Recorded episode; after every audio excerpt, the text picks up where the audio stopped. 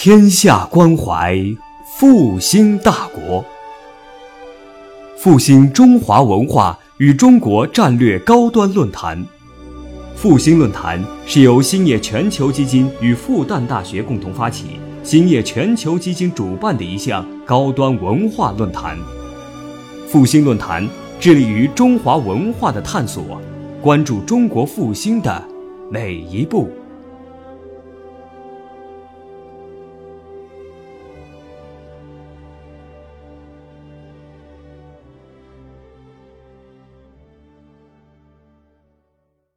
呢，丁伟老师介绍了这个论坛的主旨，主要讲这个中国的复兴。嗯，我觉得中国的复兴在五年前可能是一个新话题，但是到今天已经不是一个新话题了。不仅中国人在谈，外国人也在谈。刚好呢，昨天晚上呢，我给北大法学院的新生呢进来我们新生的教育，嗯，让我给啊法学院新来的学生讲一讲。结果我就讲了一下。核心问题是说，我恰恰是说，我们要警惕的一个概念，就是所谓中国的复兴。啊，如果我们从历史上长时段来看，一个文明的复兴，或者说我们把三十年的经济增长，甚至我们算在六十年的，根本不能算作一个文明的复兴。啊，历史上看，以一百年为作为单位的文明的兴衰太多了。但是我们有没有可能说，像我们如此的这样持续的经济增长和社会的稳定，可以持续三百年？有没有人敢这么说？如果你可以今天说，肯定的说，像我们这样一个政治、经济整个的体制，说可以持续完，不光是持续三百年，而且不断完善，会越来越好，甚至五百年，嗯，一千年以上，那你才能称得上是一个真正在文明意义上的一个复兴。如果我们从大时段来看的话，任何一个文明现在看作为一点，至少都在五百年以上，没有五百年的历史，不能算作一个文明存在。罗马大约多少年？一千多年。古希腊有多少年？啊，那你看西方近代以来到今天，我们从文艺复兴开始算起，或者再往后，从工业革命算起，现在都三四百年的样子，你也看不到它衰衰亡的情况。那么我们至少的话，当然我们会中国，大家大家都会说，那中国不能应该从四九年算起，你应该从啊秦朝汉武算起。当然，这么如果这个说法的话，其实是说。对文明体本身的连续性的认识，可能是说太过于以地理作为单位，那就是因为我们在亚洲这个地方。但是我们一定知道，说四九年以后的文明和以前是有一些，呃，有连续的地方带有根本性的不同。我之所以质疑呢，是说有三个东西需要我们去想。第一个，一个文明体的时候，至少有几个东西，我觉得是要需要我们去考虑。第一个，个人的自由是不是足以导向创造文明本身？这是第一个，啊，第二个，你的政治体制是不是足以稳定，足够稳定，在相当在相当时的长的时段内，可以容纳社会的变迁、社会观念的变迁、经济的变迁、文化的变迁，乃至于阶级结构的调整，我们的体制能不能做到这一点？第三，作为一个文明崛起，是说你能不能为世界提供一个改变社会格局以后提供一个新的规则体系？我们今天经常说要建立新的国际政治秩序，可是你的规则是什么？你的政治原则是什么？你的法律方法是什么？今天中国人有没有能力处理处理巴以冲突？你们想过怎么去处理？缅甸发生了一发生了这么大的规模的一个嗯军事冲突，而就在我们的邻国，我们国家能做什么？那是他稳定下来。可能大家不仅没有去想这样的问题，根本不可能想象说你用什么样的手段。所以就这个意义上讲，谈中国复兴，我觉得是一个像启蒙阶段、萌芽阶段一样。嗯，所以这我在那里边呢，是说恰恰是在所有的上面讲到的是，恰恰是看到法律这个要素在中国未来的复兴中会扮演什么一个角色。那么我今天讲的呢，不是这样一个题目，因为我对的不是一个简单法学院的学生。我想讲的一个问题是说，在这个过程中，最重要的是如何来认识我们自己。我们暂且不管说我们对未来有什么期待，啊，我们希望我们的文明是什么样子，但至少回过头来认识我们自己本身，啊，最给我们未来的期待或者想象提供一个前提或者条件。我今天讲的一个题目呢，是讲一个中国宪法中的不成文宪法这个概念。这个概念本身呢，是包括对啊过往中国政治体制的一些理解。那这个理解呢，我的这个讲法呢，可能对你你们来说，可能是不是学法律的话，可能觉得很自然的事情。但是我这写的文章主要还是针对我们法学界。比如说，我们在学法律的人，可能都有两个基本的概念对宪法。就是成文宪法和不成文宪法。所谓成文宪法，就是用一部宪法典把这个国家的宪法结构和公民的权利义务 全部规定下来。啊，美国、中国、德国、日本，数一数今天世界上可能百分之八十以上的、九十以上的国家都是成文宪法国家。那么，所谓不成文宪法。并不意味着说这个国家的宪法没有文字，全完全是习惯和惯例，不是的，而是说它的宪法并没有规定在一个完整的宪法典里边，可能是有几部的法律，甚至这些法律你它不以宪法的名字来啊称呼它。那么我们一说起来的例子就是英国，啊，英国你找得到一部啊大英不列颠宪法这样一个宪法典，但是我们认为它是一个宪法的国家。那么，如果拿这样一个简单标准来看的话，我们都会说中国是一个成文宪法的国家，因为我们在五四年就制定了第一部宪法，即使到了八二年修改我们今天用的宪法加上修正案，我们仍然认为这个宪法我们就是我们的宪法。但是这样的话就会带来一个问题，我们会我认为这是我们今天宪法学界的全部问题的一个出发点，我认为是中国宪法里的一个根本问题。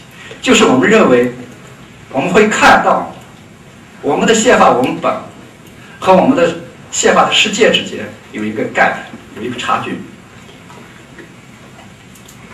以至于这样一个差距变成我们全部今天宪法学界甚至我们社会要思考中国宪法的一个出发点。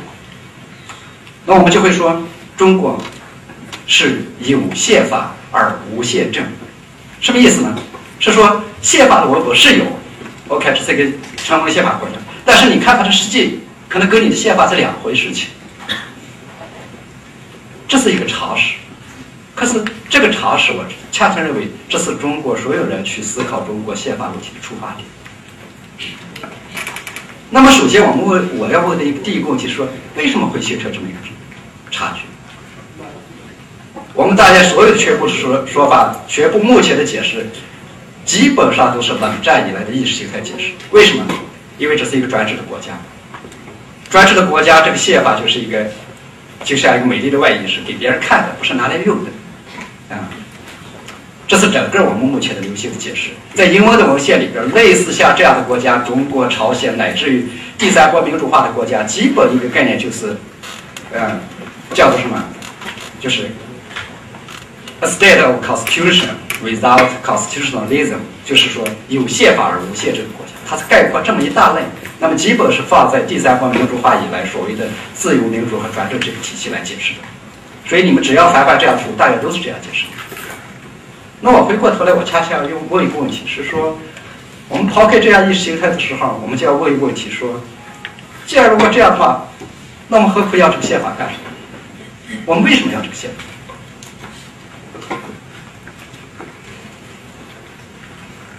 如果说这个宪法没有意义的，那我们可以就不要。我们体制是什么样子，我们就搞成什么样子，不就行了吗？那我们恰恰是要看宪法本身的起源。我这儿这儿不想花很大的时间来讲这个。如果你们学只要是学西方思想史的，那么我们就会很快会明解明白一个道理，是说用宪法来组织现代 national state 是特别晚近的一个现象。你们算算，第一部宪法我们会说比较早的。我们都会认为说，是说美国的宪法、法国的宪法，那现在才有多少年？不过两百多年的时间。那么意味着是说，用宪法来组织个国家是一个现代的现象。那么在两百年之前，可能人类历史上几千年组织国家是不需要宪法的。比如说罗马帝国一千年，你找不到一部罗马宪法。以至于英国这样的人，我们依然认为他保留了恰恰是英国的传统。那么中国，我们说从历史上看，这么多的王朝起伏，你觉得这个王朝我们都认为叫中国，但是没有一部宪法说没这个宪法就不能成为国家了。那么大家要去问一个问题：是说为什么现代国家组织起来这样一个政治体系是必须要有个宪法，没有宪法是不可以成立的？那么我认为这个模式恰恰是美国冒的，英国也不是这样，其实法国也不是这样，所有的欧洲国家都不是这样。恰恰是因为美国塑造了这个 model 以后，使得欧洲国家都纷纷效仿美国。是说我们恰恰看到说，美国这个国家是没有历史的。真正我们现代意义上的民族国家，靠社会起源理论说人创造出来的，而没有历史传统的，只有一个典型，就是美国，它没有历史。任何法国有历史的国家，它都会继承历史的遗产。你不会说这个国家法国是靠宪法组织起来的，没有宪法，法国依然法国依然存在。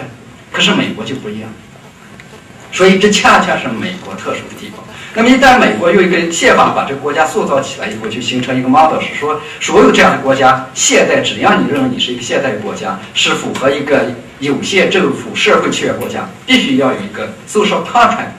这 social contract 是什么？就是宪法。以至于后来法国所有的欧洲国家，从王朝里独立出来的民族国家都要搞一部宪法。所以在这个意义上讲，我们可以说。成文宪法本身是西方近代文化的一个产物，那么我们很快会就会发现，这样一个产物就会变成一个西方有组织的一个国际体系的标准。是说，如果从此以后你要加入国际法体系的一个前提，你是不是一个独立的民族国家？那么这个民族国家是不是有一部一部宪法？嗯，那么换句话说，如果是说像第三步后发达国家，如果你要加入联合国的话，在二战以后。如果你没有宪法的话？我们不认为这是一个正常的国家，以至于我们就会很明白，是说我们学法律都知道，是说整个十九世纪以来有有个法律一致，但是我们讲法律一致，仅仅讲民法、讲刑法，其实没有看到，其实最大规模的法律一致就是宪法。所以说，这个国家不管它的历史上它是一个什么样文化传统的国家，那么只要他说要以西方欧洲体系作为标准的话，那么它必须要有一部成文宪法。那么好，你怎么去起草这部成文宪法？那么你就会有两种可能性。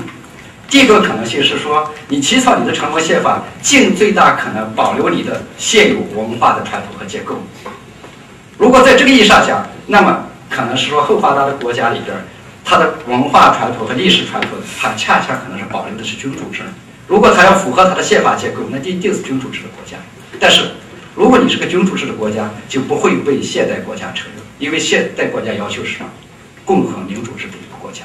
所以实际上这是一个恰恰这个 gap 的来源，是说我们会看到，所有的第三国民主化在它制定宪法的时候，都要照抄西方的关于公民权利以至于权力分配，不管是议会制、总统制，各种模式都是按照西方三权分立来。但是它这个国家的政治实践运作和社会文化乃至国民的心理，根本不和它是两回事情。所以，这才是真正形成我们说和自由民主专制这样的东西没有关系，而是和它的历史文化的东西关系。换句话说，这个宪法，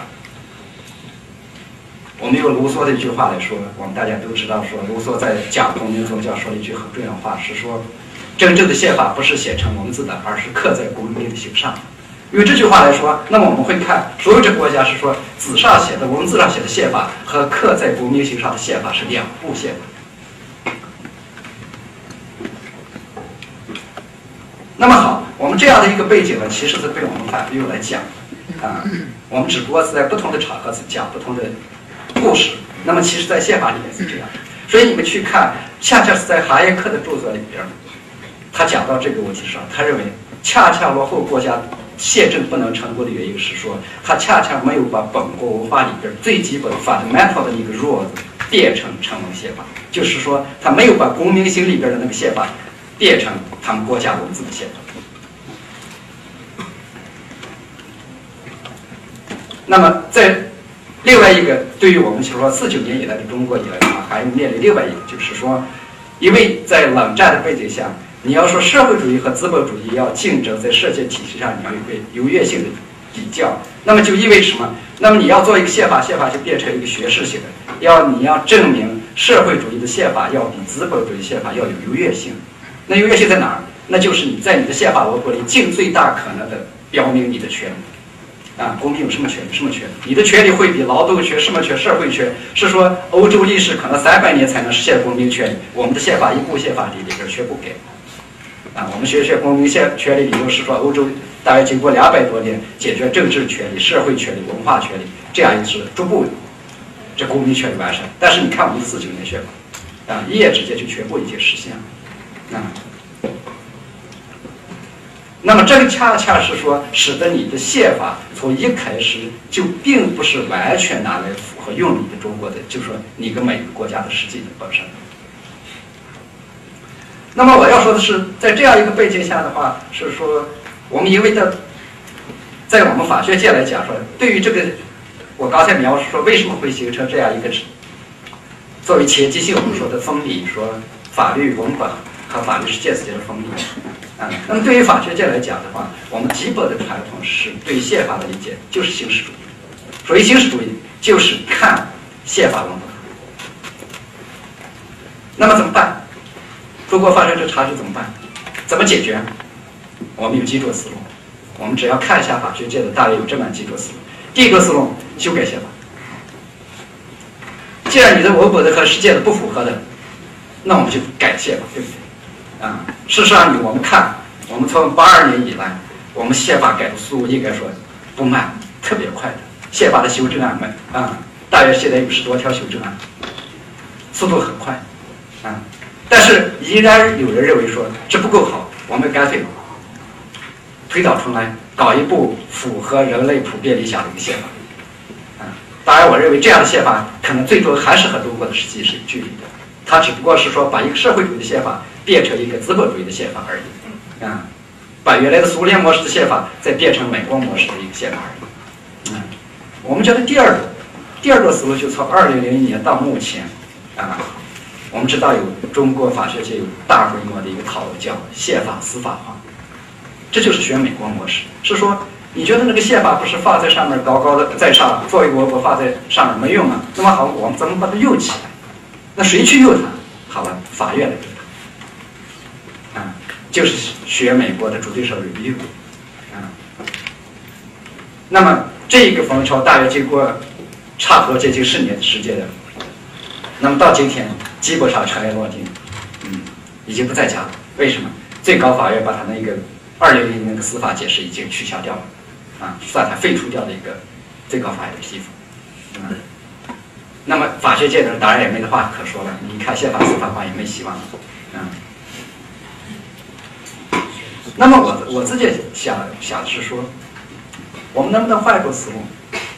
嗯，我已经不再关心他。我我如果我们说这个文本上的东西说是虚假的、不真实的，那么我们关心回来是说，真实的是什么？我们今天说中国的经济的增长，今天经济增长靠的是什么？我们说给公民自由，但其其实我们大家都知道，都讲的是一个政治的稳定。那么我们想说，如果这个国家没有一套最稳定它国家政治的一套规则，怎么可能稳定下来？如果我们认为说至少这六十年还是基本是稳定的，它的政治体制一个稳定的，那么它稳定的后面的规则是什么？啊，我觉得在这个里边，恰恰是我觉得要可能离开我们对成文宪法的一些概念，恰恰的要看一下不成文宪法。那么我现在下面呢，想给大家讲一下。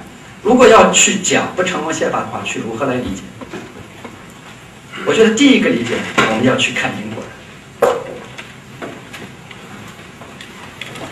最近我写了一篇文章，就讲这个问题，说要恰恰看不成文宪法和英国宪法学传统里的综艺。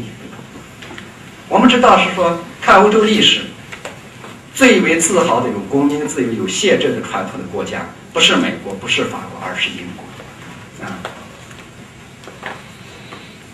英国为此最为自豪。可是独立革命以后，美国人制定了一部成文宪法，英国人没有。那么你们去看潘恩的文集里边，讲，当然他有大革命、独立革命的色彩在里边。他在攻击英国宪法的时候，全部抓住一点：英国根本没有宪政，为什么？他连一部宪法都没有。所以它是一个完全专制的国家，而只有美国才是共和国。看看我们的美国宪法。啊，当然，他说美国宪法时，很大程度上引用的是法国宪法，就法国的人权学嗯因为英国没有这样一个人权学。那么实际上说，在此以后的话是说，美国对欧洲、对英国构成了特别大的挑战，就是英国没有成为宪宪法者。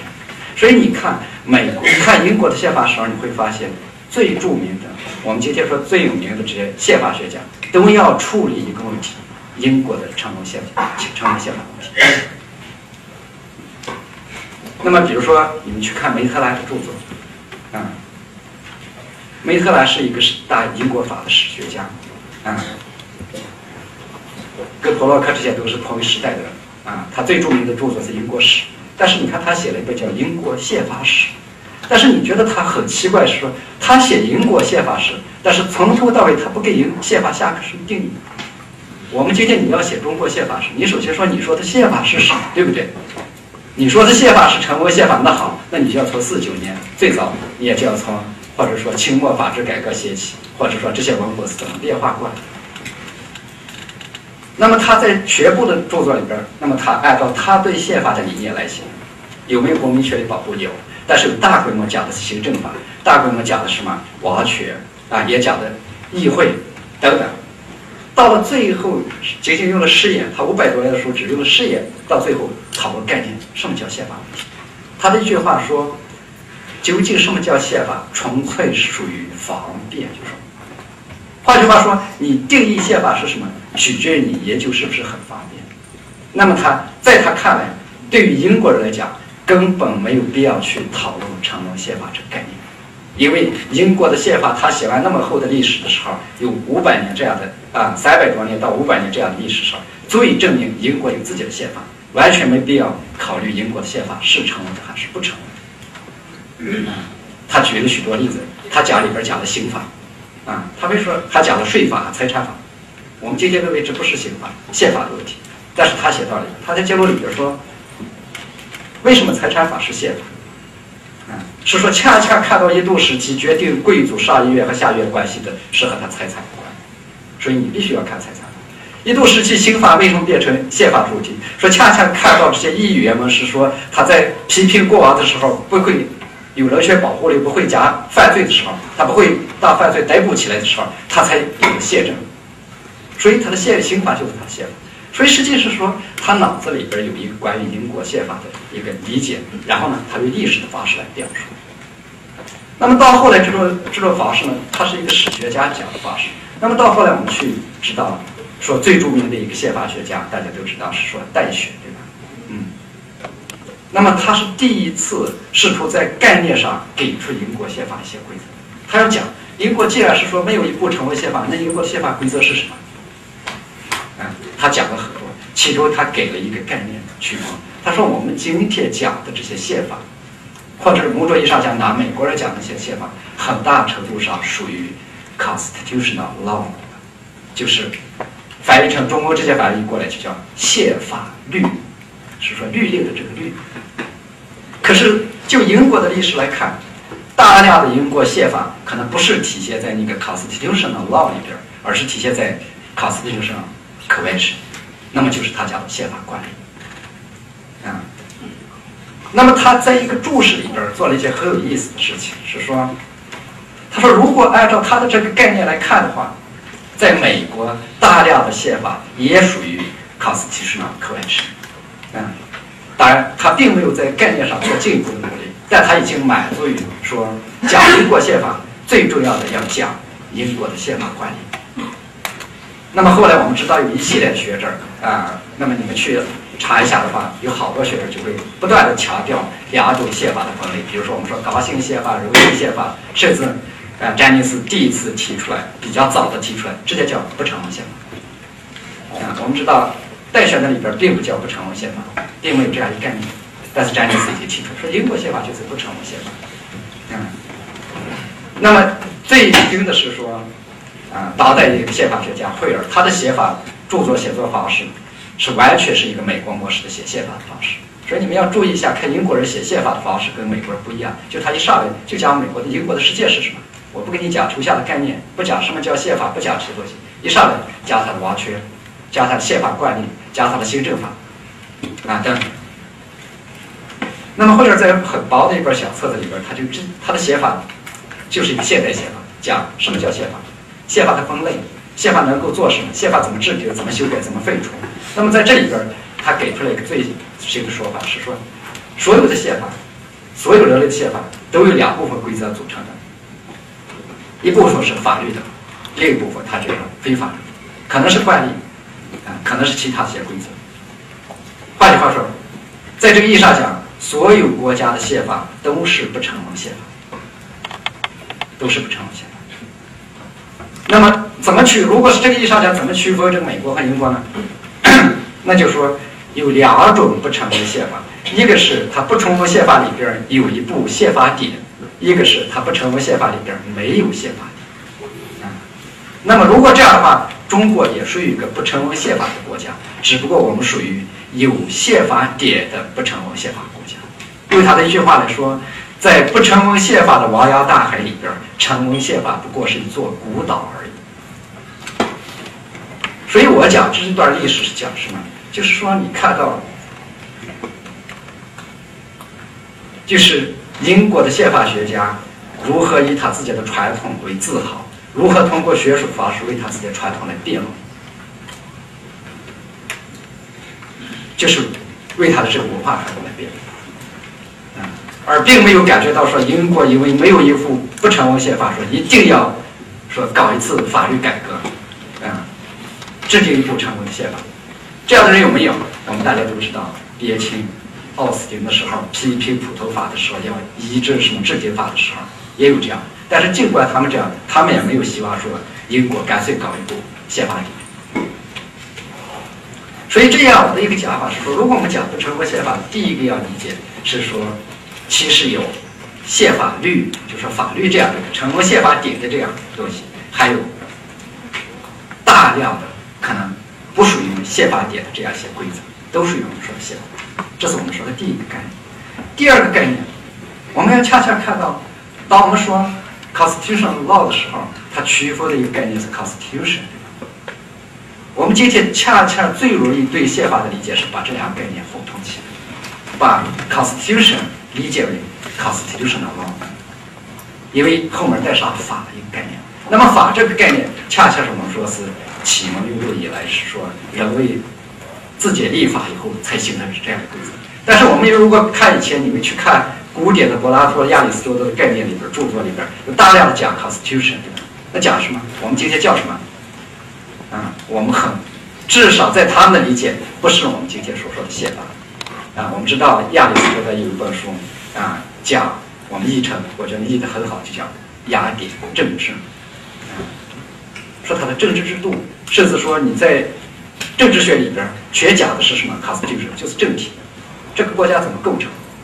就是 constitution 这个概念的最原本的含义，构成这个含义，是说使得什么东西使得一个这样一 community 变成一个政治上的，我们说政治上的共同体，是靠什么构成的？嗯，那么这样一些规则是什么？那么你会发现。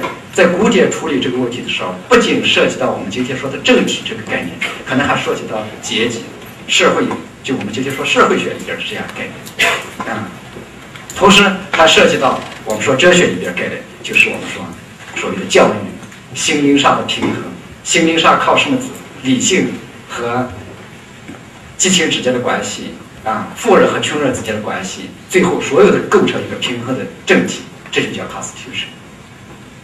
那么在这里边，法律就我们今天说的这个法律，作为司法意义上的这个概念，是一个特别窄的，甚至是特别不重要的一部分。但是呢，恰恰是我们到了今天，是说我们要把这一部东部分的东西，甚至我们说像卢梭说的写到心灵上的这部分东西，一定要变成一个文本上的一个成文宪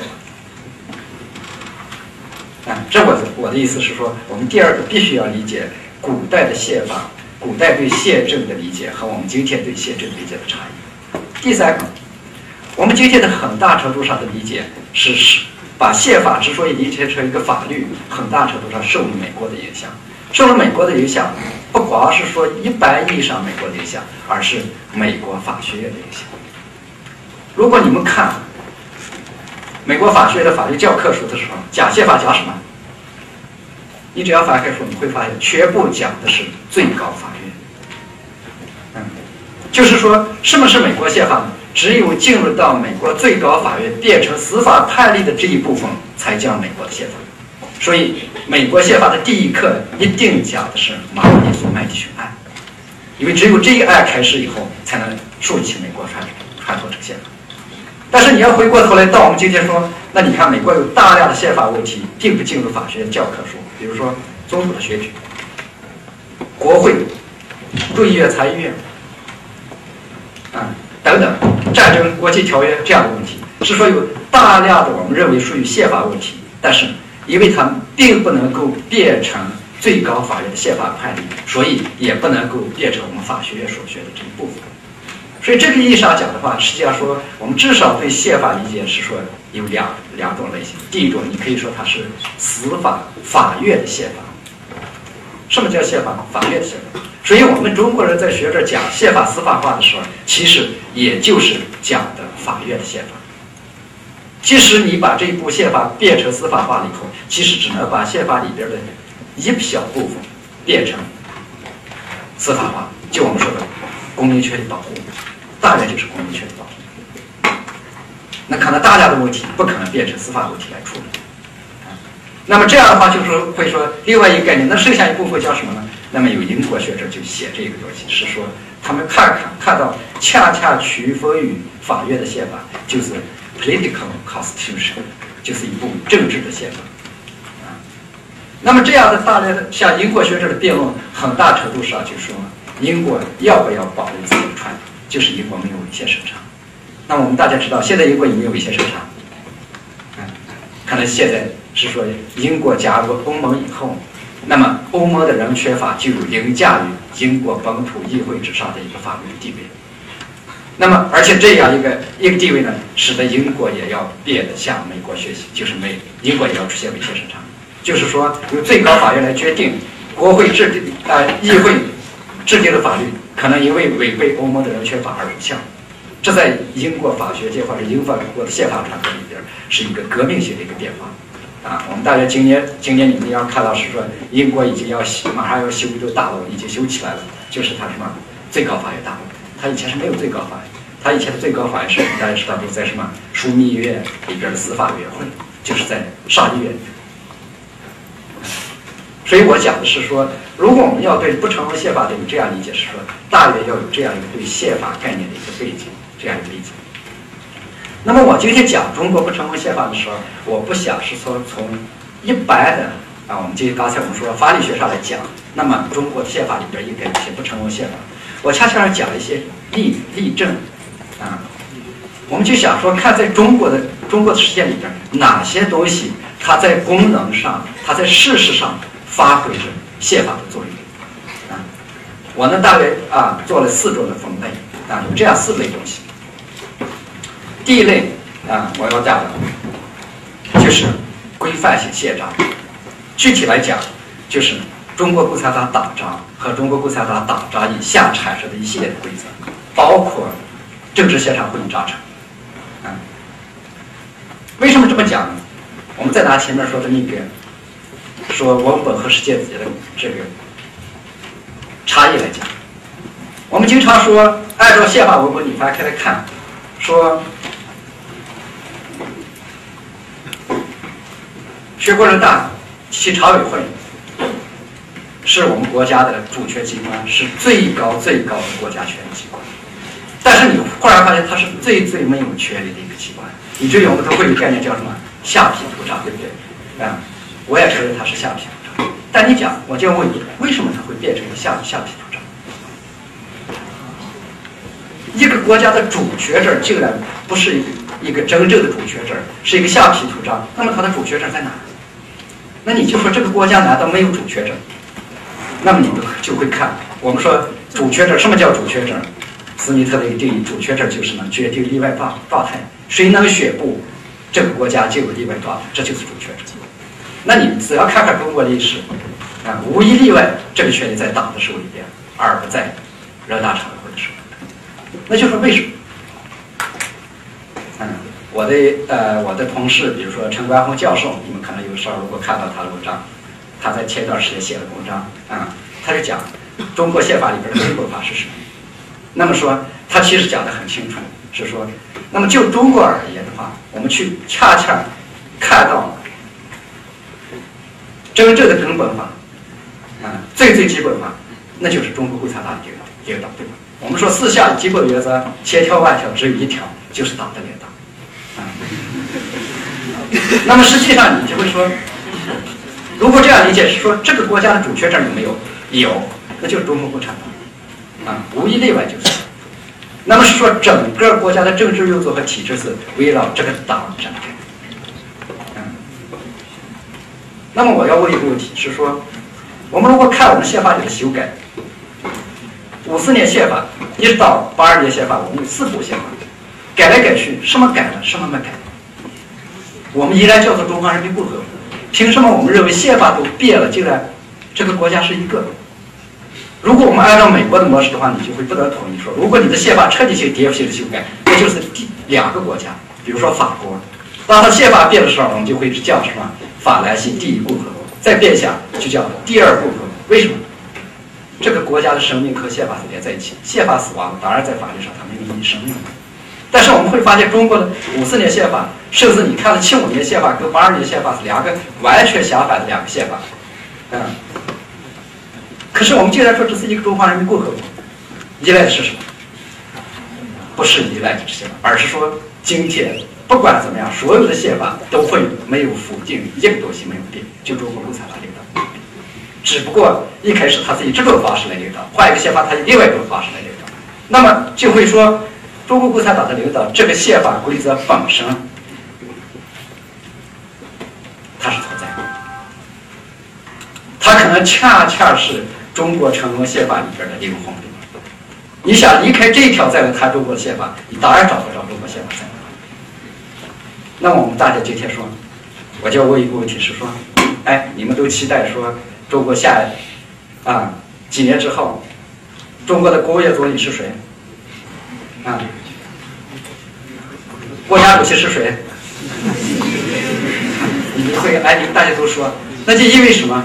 那我就会告诉你，有一个法宪法就刻在你们心灵上，问都不要问，大家谁也没没有一股子告诉你，这个国家还没有选举，人大还没有开，你怎么知道选出来的国务院？是啊，你不觉得很奇怪吗？对不对？你不是说，如果你按照成文宪法，你是不可想象的。你说好了，美国这个。不，奥巴马之后是谁？没有一个人敢说他是谁，对不对？但周末你就可以说为什么？那其实其实我们已经默认了在我们心灵上一套规则，但你又说我们没有宪法，对不对？那你们心灵这种东西从哪来的？那么实际上我们在这里边，我们恰恰看中国宪法的结构和西方的有一些根本上的不同。那么我们是说这样一个的话，就会说，其实最重要的一个概念是说，中国的主权者就在哪。那么如果你这样，你就会明白呢，啊，是说，如果中国的主权者是中国共产党，那么这个党通过政党的作为主权者存在，那么这儿有一个国家机器。现在的核心问题是说，这个党和国家机器的关系是什么？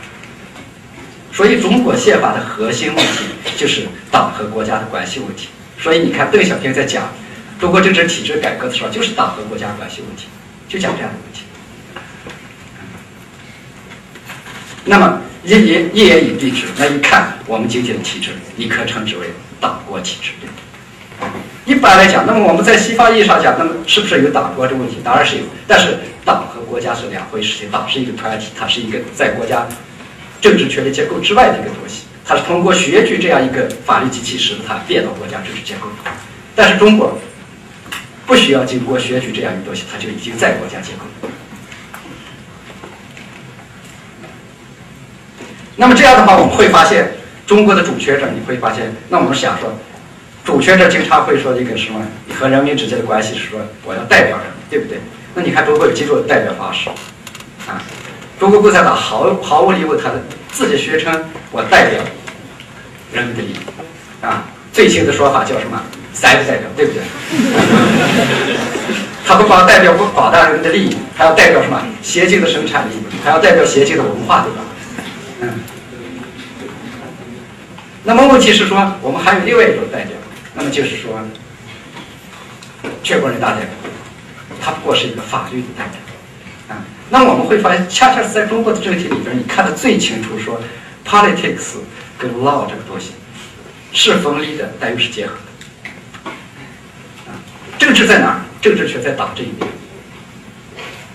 是说政治形成了决决定以后，然后需要一个法律程序，然后提交人大。那么你们去看，中国的政治体制，恰恰是党和国家通过这样的方式建起来。也是恰恰是政治和法律之间是有一个界限，但是有结合的。那么是如果这样的话，你会发现很多问题就出来了。那么是中国共产党是不是非法？对不对？我的同事贺卫发老师有个说法说，中国共产党是非法的，为什么呢？他没有在社团登记。这个错，这个说法能不能成立？能不能成立？我觉得核心不是说你有没有胆量说一句话，这不重要，重要是说你说的道理有没有。可是你心里知道，你就有一句话你就要硬说，是说在这个法律还没有产生之前，这个主权证已经在那儿，你的全部法律都是这个主权证制造出来的。好比说，现在儿子生出来，你老爸生出来，忽然你说，哎，你怎么不合法，对不对？啊，你看我在这儿，你怎么不合法？为什么没有？可是你忽然发现，你你之所以今天说话的时候，你的合法性前提恰恰是因为你老爸所在地方。你老爸是不需要在你这儿得到合法性，他是要在你爷爷那儿得到，对不对？所以这是个逻辑问题。对不对就好比中国已经五千年了，你忽然说今天的中国没有，对不对？说不符合今天中国宪法历史上没有过中国，这当然是说不通的，对不对？那么我这个说法，不是说要为他辩护，而我是说，恰恰是看这一套政治的逻辑，它是有做有一套严格意义上的逻辑。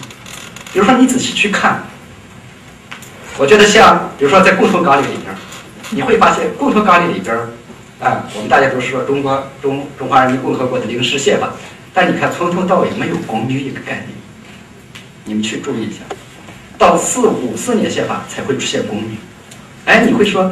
既然共同管理这样一个中国的临时宪法里边没有公民，没有公民有什么？那就有人民。那么周恩来的讲话里边说的很清楚，公民就和人民是有区别的。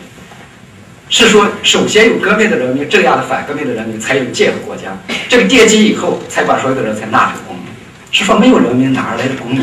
忽然你说，哎，你没有公民，我没有现在这个概念说你要有公民的时候，恰恰说你的公民从何而来？是说，如果你没有一个中国的现代革命，没有一个革命本身的前提的时候，公民是不可以产生的。公民，某种意义上讲，不是天上掉下来的，是要有过一个革命史的，不是公民的变成公民。革命的前提是什么？当然毫无疑问是人民，对吧？所以这一套东西，我讲起来很吃力。你们学政治哲学的比我理解的应该更深刻，对吧？我们学法律的要绕起来还是很难。但是实际上你去看。恰恰是建国那一代人是最有政治哲学头脑的，他从头到尾是一套政治哲学的逻辑贯穿他的临时约法、临时宪法，一直，哎，共同纲领，一直到五四年宪法，甚至在五四年宪法里边对公民的规定还有几类的公民，啊，比如说地府反坏又怎么办？是说要对他们改造，使他们成为公民。公民是怎么出来的？是创造出来的，而不是自然而然。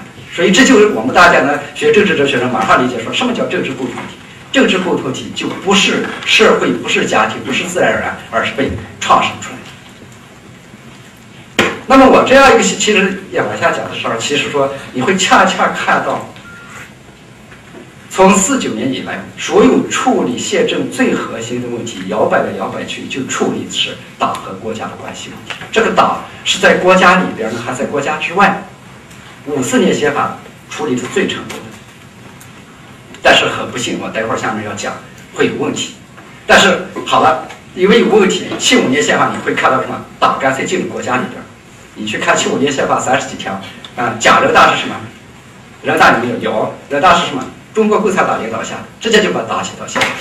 党实际上你会看，我认为恰恰七五年宪法在政治哲学逻辑上最能反映这个国家的性质，就是党国完全一体。党就是国家，国家就是党。那么当然这也出来许多问题，因为你这个党你也不能说十三亿人都是中国共产党，你还你的社会结构发生变化的时候，你还那那至少你就能明白，根本不需要政治协商会议啊，因为我党就代表了全部劳动人民。所以实际上我们看八二年为什么要做回到五四年，恰恰是跟你社会结构的变化本身有关，和你政治发展有关。所以那时候党又开始退出国家啊。我说的退出国家，并不是说。不再鼓励管理国家事务，而是说我们叫一句话叫什么“党政分开分工”，对不对？啊，那么这里边的话，我们就要问一个问题，是说，即使从文本宪法来讲，中国共产党是不是一个非法的机构？我刚才是一个给一个简单的一个，呃，是说一个政治哲学上的一个回应。其实，我们即使拿形式主义的角度来看，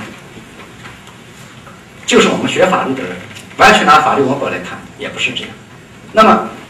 在宪法里边，我们规定的国家机构有哪些啊？我们都知道，人大、国家主席、国务院、最高法院、军事委员会、最高检察院这样几个机构啊。但是你看今天是重要的机构在哪儿呢？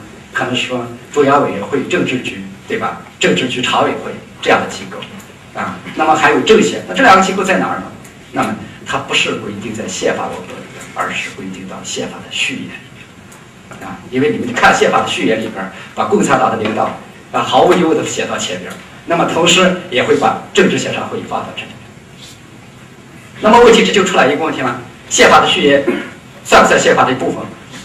在八十年代法学界、宪法的学界的时候，有一种说法是说，宪法的序言不是宪法，啊，这是一种说法。那么最近在香港也有个辩论，今年的啊六月份的时候，香港也有辩论，就涉及到说中国共产党算不算一个？能不能在香港存在？能不能领导香港这样的问题？其中有辩论的说法说不可以。为什么？中国共产党在宪法里没有地位啊？那么在这马上一推出来，就说中国的宪法序言不应该作为宪法文本的一部分。那么这样的主张能不能成立？那我们觉得是毫无疑问不能成立的。为什么？你只要去看，再不看，你去看美国宪法，你说美国的宪法序言算不算美国宪法的部分？是说？你去看美国最高法院有多少判例在援引他宪法的序言，不光援引宪法序言，还要援引独立宣言，因为独立宣言都是美国宪法最重要的部分，因为它是美国宪法 spirit，对吧？那么你至少可以说，中国宪法序言里边讲的是你真正中国后面国家宪法机器里边的什么，它的 spirit 和它真正的灵魂所在。所以实际上说，恰恰我们看到说，中国宪法的序言以一种很独特的方式。把党的这个体制和国家的体制勾连起来，所以要理解这样的问题呢，我们就会说，如果你把这样问题带进来，你会忽然发现中国的宪法有好多问题，对不对？比如说地方的选举，你们看宪法里边讲地方政府责任，地方政府是由哪儿产生的？地方人大产生，对不对？换句话说，省长是由谁选举的？毫无疑问是省人大选举。但是按照党的组织原则，省一级干部都是可以在。政治局里边管对吧？甚至政治局常委来管对吧？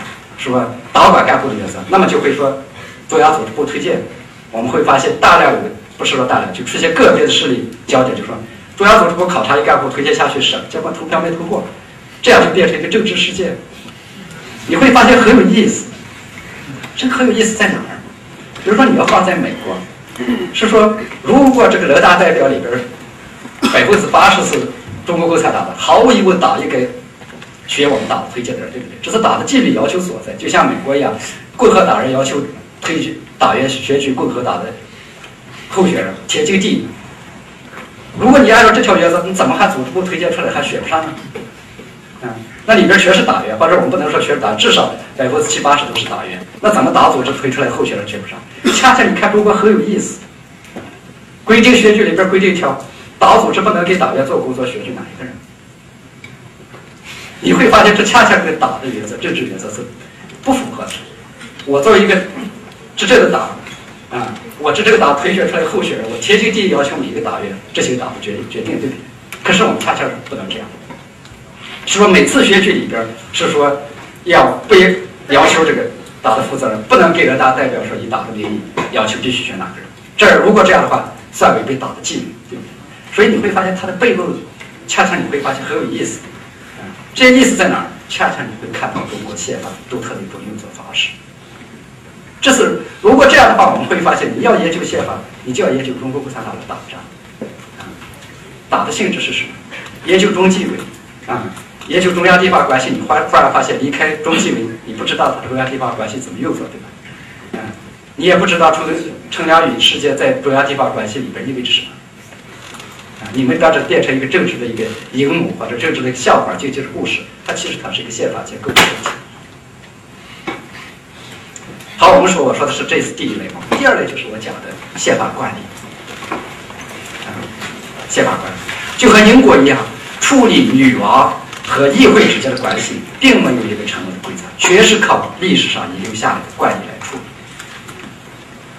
国王可以做什么，不可以做什么。表面上他的权力会无限的大，有绝对的权利，可实际上他的权力又很小。他这很小，并不是由成文宪法严格约束起来的。而是通过一系列的惯例把他的权力约束起来。那么在中国的话，啊，我可以简单的讲一下，就是说，我以前写过一个小文章，就是讲三位一体的体制。就像我们刚才说，为什么我们说下届国务院总理是谁，国家主席是谁，你们不会不一而足的讲出来，是因为你们能不一而足的讲出来，我就认为这已经成为宪法惯例。为什么？我们所有的人，老百姓都会这么认为。这个惯例就会就有约束力，就会在政治上有约束，就是要有宪法甚至比宪法文本更强大的约束。那么这个惯例，我称之为就是国家主席体制。我们去去简单看一下毛泽东的宪法，五四年宪法我们可以称之为毛泽东的宪法，因为毛泽东为起草这部宪法，嗯，花了很大的心血。但是你比较一下。我们会发现，这部宪法和苏联的一九三六年宪法、社会主义宪法在大多数内容上基本是一致的。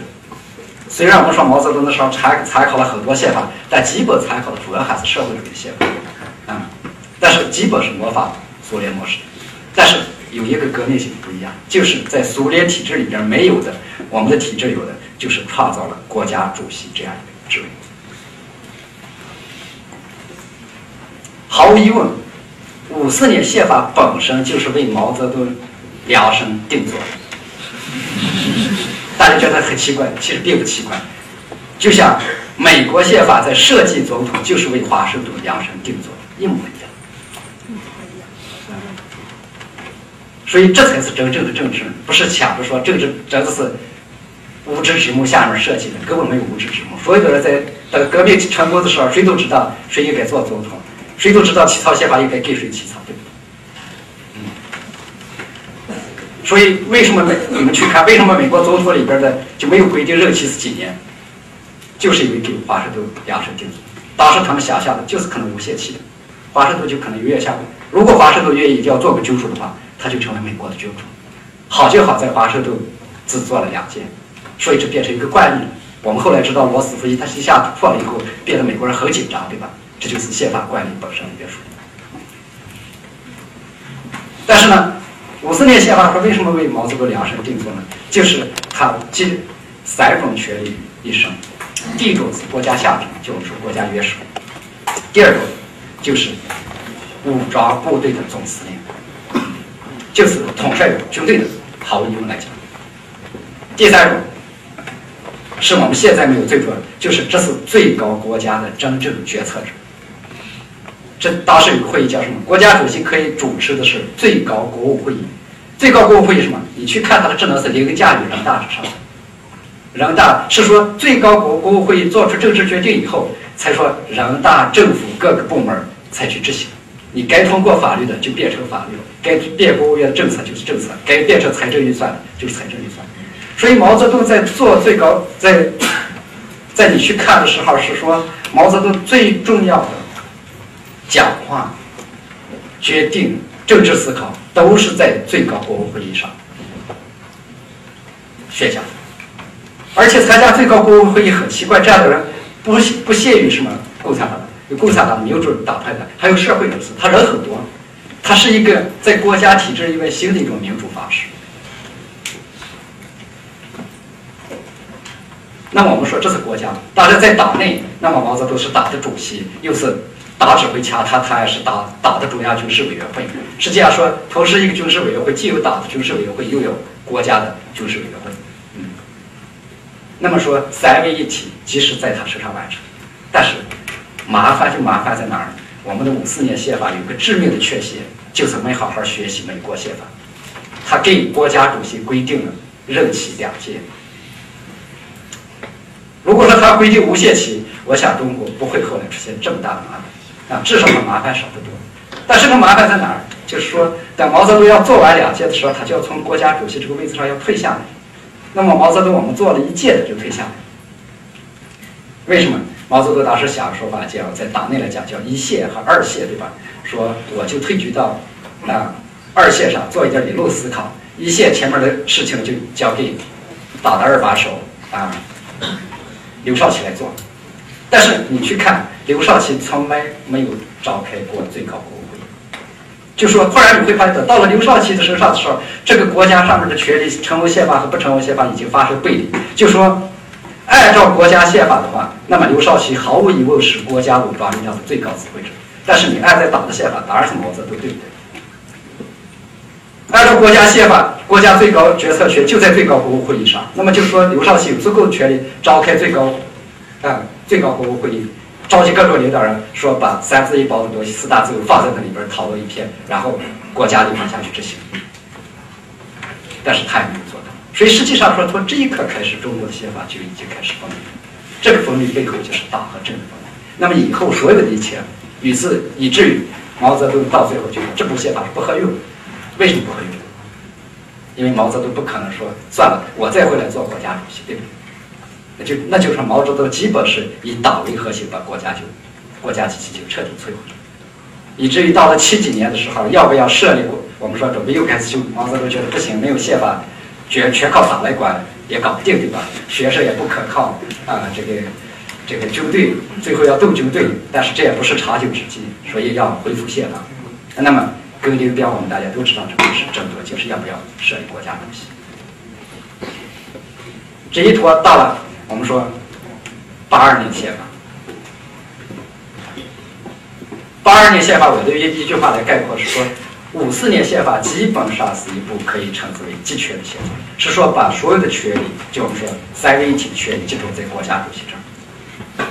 八二年宪法是一部分权的宪法，是说把集中起来的全部权力分散。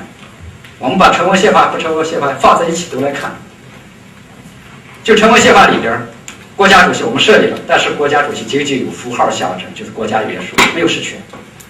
啊，好了，军队怎么办？又成立一个独立的，我们叫什么中央军事委员会？是说国家主席和军权也是分离。嗯，那么我们再看，在不成文宪法在党的这一边呢，是说第一次党的最高领导人不指挥军队。那你们知道毛泽东为邓小平为什么不再叫党叫主席了，不再叫主席要叫总书记呢？为什么我们要恢复总书记制而不是恢复主席制呢？毛泽东是主席，为什么？是说恰恰毛泽东确立党的主席制的时候，这个主席是指挥军队的；而在共产党毛泽东之前的时候，党的委员长、总书记是不指挥军队的。所以实际上恢复到这个总书记之位置，就意味着总书记可以不指挥军队。那么我们就会形成说，胡耀邦是总书记，但你不指挥军队；但是邓小平，啊，以中央公务委员会，甚至后来是以一个普通人的身份，他可以做中央军事委员会主席。那么你会看这个体制就是权力过分的分散啊，过了分散的话，你仔细想一下，我认为八九年的革命我们会做各种，其实跟这个宪政结构本身有有像这样的。好了，实际上是说，那么八九年之后呢，邓邓小平已经意识到他这个分权的宪法是有问题的，那么他就开始恢复这个所谓的向五四年宪法靠拢。但是他靠的不是修改宪法，他是靠宪法管理，就是让第一步让党的总书记接，不是接，就是做国家主席。我们以前你看胡耀邦、赵子阳从来没做过国家主席，嗯，是说通过这个方式把党的最高领导人和国家的最高下者结合在一起，然后再把最有实力的军事的力量再交给国家主席，是这样使得我们说党的总书记、国家主席和中央军事委员会主席三位一体重新恢复过来。那么当然，我们知道他还做了一系列工作，啊，我觉得这个宪法管理就包括我们的代际政治的安排，所以就是说我们说简单程序的安排，以至于到今天，只要不发生革命的意义上的话，那么你们大人会说，中国的政治结构是怎么运作？为什么？就是我们依赖的宪法管理。所以我们去看的话，其实是有大量类似这样的例子，啊，那么宪法惯例和文字有什么不一样？那么宪法惯例最重要是说，在政治稳定的情况下，政治精英群体对政治运行的规则是有共识的，它全部建立在共识的基础上。说大家都这么认为，啊，不光政治局的人这么认为，连你们在座的都这么认为，那肯定就成宪法惯例。所以宪法惯例的养成是要有足够的时间，啊，我们说邓小平从他确立体制到今天，也不过就是十多年的时间。那么这个惯例大家不人认可。那么英国，我们说历史上为什么说它恰恰不是通过革命，是通过慢慢的改革变来，就是它维持了一个稳定的精英群体，就是英国的贵族，使这个贵族保留下来全部的规则，变成一个宪法。这是我说的第二个，我们要去考察中国大量的宪法惯例。第三类，宪法学说，啊，宪法学说。那么，如果我们看美国宪法的话，其实真正支撑美国宪法的也是有大量的宪法学说。那么这些学说基本是最高法院大法官司法学说。我们说最高法院，美国可以分为自由派、保守派、激进主义、能动主义、司法自我监制等等，都是一套司法学说。那这部宪法司法学生正在变成美国的宪法。那么中国也有这样的东西，啊。我举一个例子来说，就是你去看中央地方关系，啊，中央中国的中央地方关系很奇怪，西方人一直看不通，说它既不像联邦制给地方很大的权力，但是也不像德制说中央高度集权。我们是说你会看着中国的同时说中央既高度集权，地方又有足够的自由，对吧？啊，我们大家说中国改革开放三十年的成就根源在哪里？那么张五常有一个很独特的看法。你们可能大家知道叫什么？你们还记得吗？张五常的一个解释是什么？叫县际竞争，对吧？说他恰恰看到中国的改革动力是以县为单位的拼命的招商引资，每个县在竞争。那有句话说，为什么一个县有这么大的权力去做这样的事情？你去看，恰恰说中国的县省，它在整个宪法的体制里边，它是完全一个独立的政治政治群体一样。他有自己的法院，他有自己的人大，他有自己的甚至，嗯，嗯，武装力量，包括，嗯，军队，比如说省省一级都是啊，省委书记可能是这个军区的这个军队的什么省的呃政委等等，嗯，税务工商是说中国在功能意义上讲的话，这个地方马上拿出来，它就是一个独立的政治实体，但是在联邦之下，恰恰要做的是说，不能让地方有这样的事情。啊，是说离开了中央，地方就没法运转了这样，所以说它是这样涉及到中央和地方关系里边的运作模式。可是中央你在中国的时候，西方恰恰看到中国地方有足够的比美国的甚至联邦制都要拥有更大的权利和自主。那么这个背后在哪儿？是说从头到尾，其实你看，直到今天我们用的全部的东西，是毛泽东在《论十大关系》里边提出来的中央地方关系。他当时候提出来这个中央地方关系，我们知道说，论十大关系就是毛泽东在探索中国建一套完全不同于苏联的工业化的道路。那么这个苏联工业化的道路，基本上来说依赖于高度的中央集权，就什么都是中央计划，中央有特别多的权。可是毛泽东发现，我们第一个五年计划完成的时候就是苏联模式，啊，高度的中央集权和计划。后来毛泽东发现有很多的问题。所以你去看是大关系里边仔细看中央地方关系这一章上，毛泽东大量批评的是什么？批评是部委、部委的指令、部委的计划，每天要给地方下多少指令，然后搞得地方六神无主。然后毛泽东要做什么？要把地方解放出来。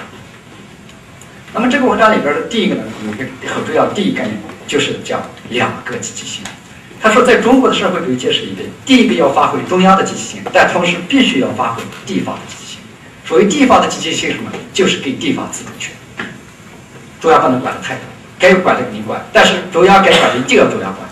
嗯，所以就是两个机器。但他提提出里边还有第二个不一样的地方。我们说这两个机器性，你可以概括概概括为一种权力划分的模式，说哪些归中央管，那就中央管好；哪些归地方管，那就地方自己去管。那么这个这样的一个思路，恰恰其实是在我们在啊九十年代以后分税制改革里边才基本是贯彻这个东西，就说我中央。管税收、管货币政策等等，然后管大的宏观决策，剩下放给地方自治去啊。但是在毛泽东讲话里边还有另外一个逻辑，是说，在传统的中央地方关系里边，贯穿的一个逻辑就是官僚制的逻辑。官僚制的逻辑是什么？就是下级服从上级啊。中央地方关系里边一定是下级服从上级。但是毛泽东说不行，他说你们这样一个。国这个国务院的这个这这套体制是有问题的。他说你要看我们，对吧？所以他这里边用的概念很有意思。他说我们采取什么方式呢？民主集统制。所以你放到今天你是不能理解的。你放到那里边，你仔细想，其实当时的情况大约是这样：是说党和政之间有很大的障碍。就毛泽东是管党这一块啊，比如说刘少奇可能。啊，周恩来这些的管政府，政府的严格按照官僚体制，你们学政治学都知道是说，那么就是上下等级森严，下级服从上级，辖要服从县，县要服从省，省要服从国务院。可是毛泽东说要倒过来，怎么调了两极性？他说要把党的民主集中制的原则贯穿到里边。他有他一句话说：我们党开会从来都是让地方发言，因为党是嘛，那么党就是群众嘛。群众民主制度制，那就在党的体制里边，那就是首先是让地方基层党委发言。那可能说，省委比中央有更大的决定权和发言权。所以你也就能理解为什么毛泽东一旦要有什么重大的决定时，他都要转一圈给各个区地方省委书记要打招呼。他不是坐在中南海里边给党的下级发命令，不是。其实它是一个特别民主化的一个方式。他说，他通过这些跟各各个地方的诸侯，或者说地方的大员打了招呼以后，开党的中央全会，这些人才支持他的意思。这是特别的一种民主方式。所以实际上，毛泽东想打破中央地方关系的是，恰恰要打破中央地方里边的官僚制的逻辑，而把政治民主化的逻辑带进来。而这一个东西，而我认为毛泽东这个学说，直到今天我们都在使用。我们今天在中央地方关系的时候。处理上许多是要通过党的方式来处理，而不是通过行政的方式。如果你要看到行政的时候，你恰恰看到是国务院、全国人大对省长是毫无任何办法，你不可以罢免这个省长。那我们必须把党的民主基础制原则带进来，才可以解决中央地方关系。所以在五四年宪法的时候就有这样，在起草的时候，毛泽东最初有一条没有被写进来，这条是什么？就是省长由国家主席来任命。实际上是他当时想把中央对地方的控制用成文宪法的方式写下来，结果没有规定到宪法。那么既然成文宪法里没有，那就必须要用不成文宪法的方式来调节这中央和地方的关系。所以我说，这是我们看一套学说，它在维持我们这样在处理中央地方关系的一些基本的。这是第三类，最后一类我讲的是说，我们恰恰看到是大量的宪法性的法律，你可以说它是法律，但是宪法。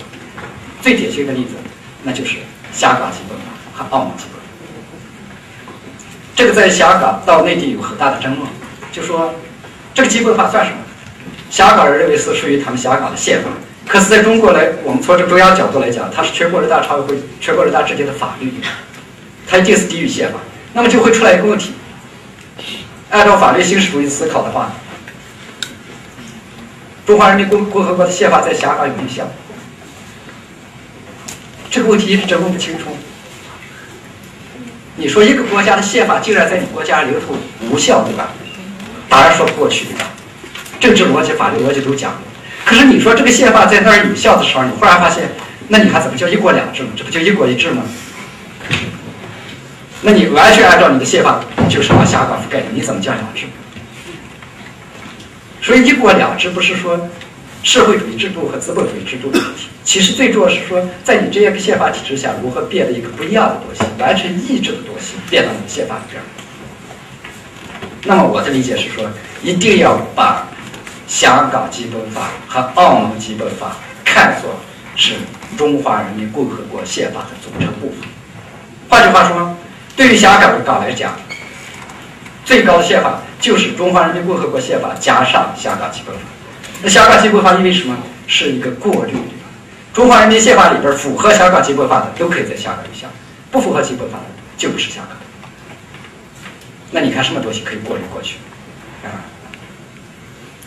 那么我们你去看，那么基本法里边是有许多规定，啊，是有许多规定在里边啊，中央地方关系、中央的这样的。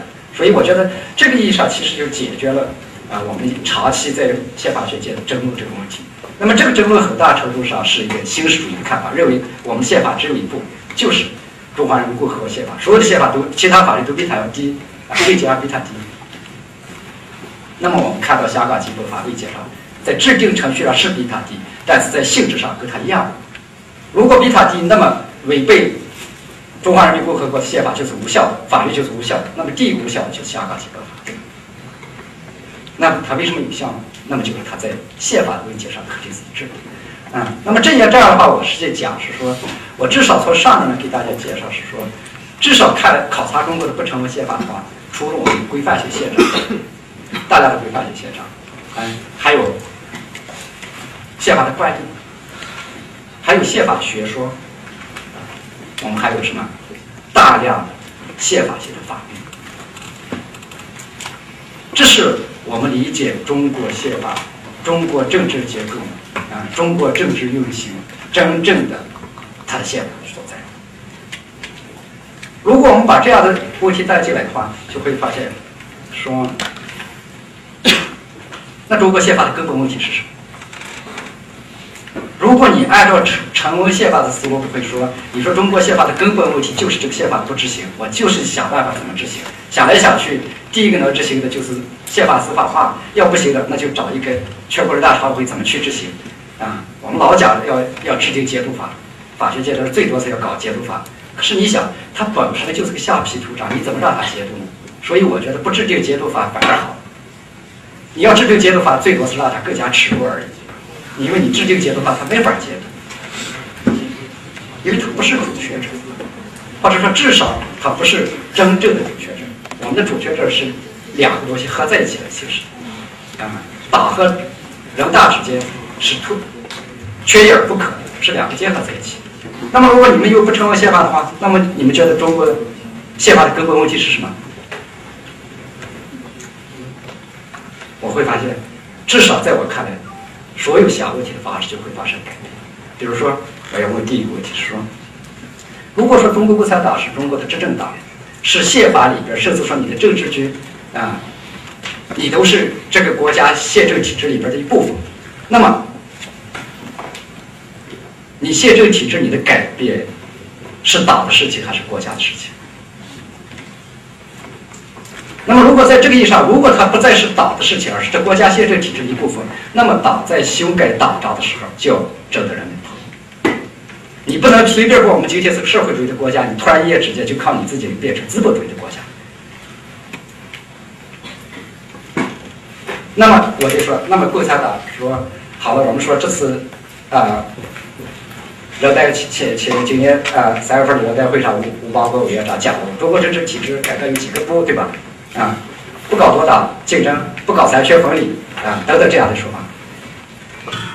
那么我们就该说，是说，即使按中国宪法来讲，中国共产党在多党合作体制下，你是一个执政的。那么我们说，要不要制定一个执政？怎么执政？你的执政是跟国家之间关系是什么？至少我到目前看。从革命党变成执政党的时候，并没有在法律上发生这样的争议。以前你是革命党，当然你是不需要的无可争辩，你可以摧毁这个宪法，摧毁这个国家，因为你要革命，现在你要执政了，那么可能在法律上的关系会发生一些改变。所以还有一项一样的问题，比如说，我们就对宪法惯例的稳定性的怀疑。我们今天这宪法惯例在维持。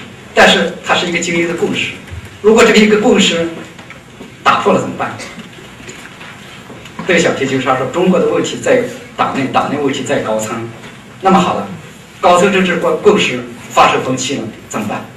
这就是中国宪政危机啊。那么我们是说，要不要说把这种不成文的、可能有起来、有可能引发共识发生危机的东西，现在用成文的方式把它写出来？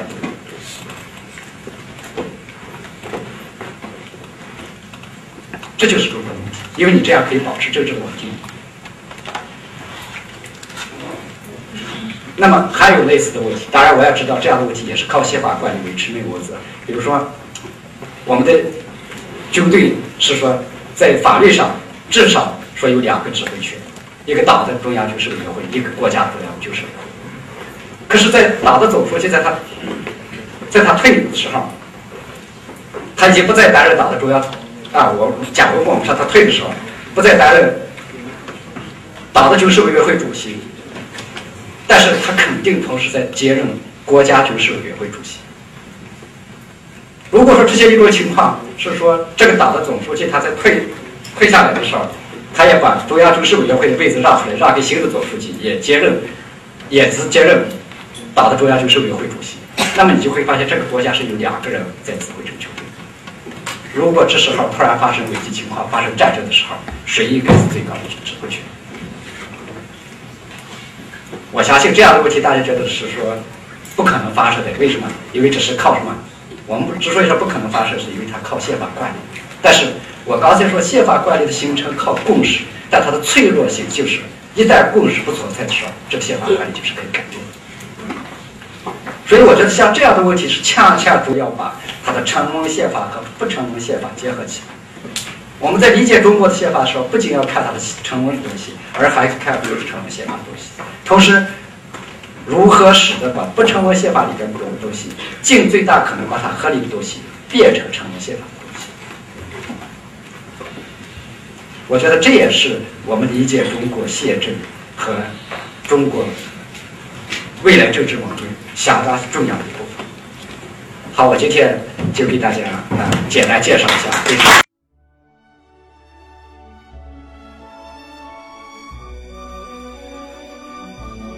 感谢聆听本期复兴论坛。本论坛由复旦大学儒学文化研究中心提供学术支持。欢迎您关注复兴论坛的微信、新浪微博及豆瓣小站。复兴论坛主页。三 w 点复兴 Chinese 点 cn，我们将向您推送更全面的资讯及更优质的论坛。